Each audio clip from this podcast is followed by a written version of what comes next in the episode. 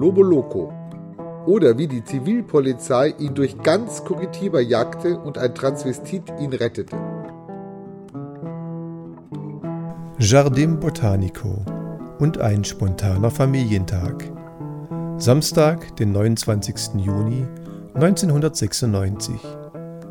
Nach Träumen von alten Indianerhäuptlingen ohne Zähne und bösen Buben wach ich auf. Ich höre durch den Bretterverschlag meines Quartos die Stimme von Peter, der erfreulicherweise doch noch da zu sein scheint. Vielleicht hat er nochmals eine Chance bekommen. Fröhlich erscheine ich beim Frühstückskaffee. Doch Peter ist schon wieder beim Arbeiten. Gestärkt und zur Abwechslung mal ohne Kater, beschließe ich, den im Reiseführer hochgelobten Jardin Botanico mal in Augenschein zu nehmen. In aller Ruhe schaue ich mir alles an. Besonders eindrucksvoll ist eine Kunstausstellung des brasilianischen Fotografens Franz Greiberg über die Urwaldbrandrodungen im Amazonas. Ein sympathischer Familienvater, der sich und seine asiatische Frau samt Kindern mal vor dem Kuppelgebäude gefilmt haben möchte, stellt sich als Felipe vor. Gerne übernehme ich den Filmjob. Wenn ich so nachdenke, fällt mir ein, dass ich Felipe schon eine ganze Weile hier mit seiner Filmkamera rumlaufen sehen habe. Überraschenderweise gibt sich Felipe auch als Zivilpolizist zu erkennen.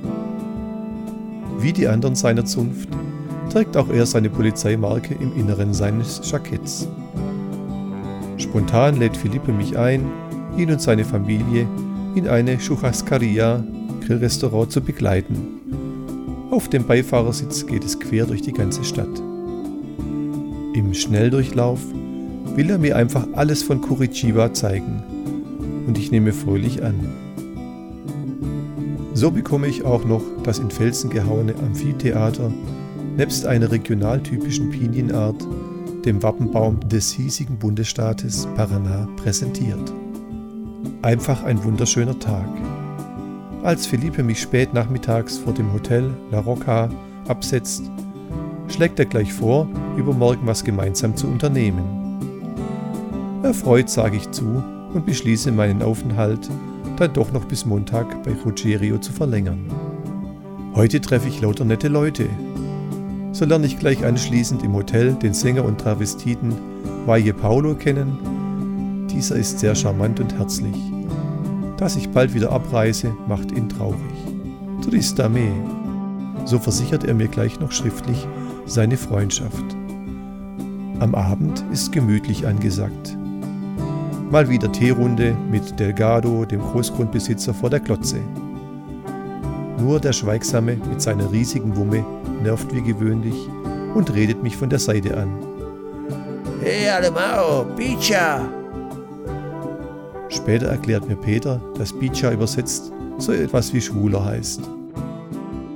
Okay, dumme Anmache zog sich bei mir vom Kindergarten bis zum Abi als roter Faden durch die Zeit. Eigentlich nichts Neues. Damit kann ich leben. Vielleicht ist er ja nur neidisch, weil ich mich mit dem Travestiekünstler Valle so gut verstanden habe.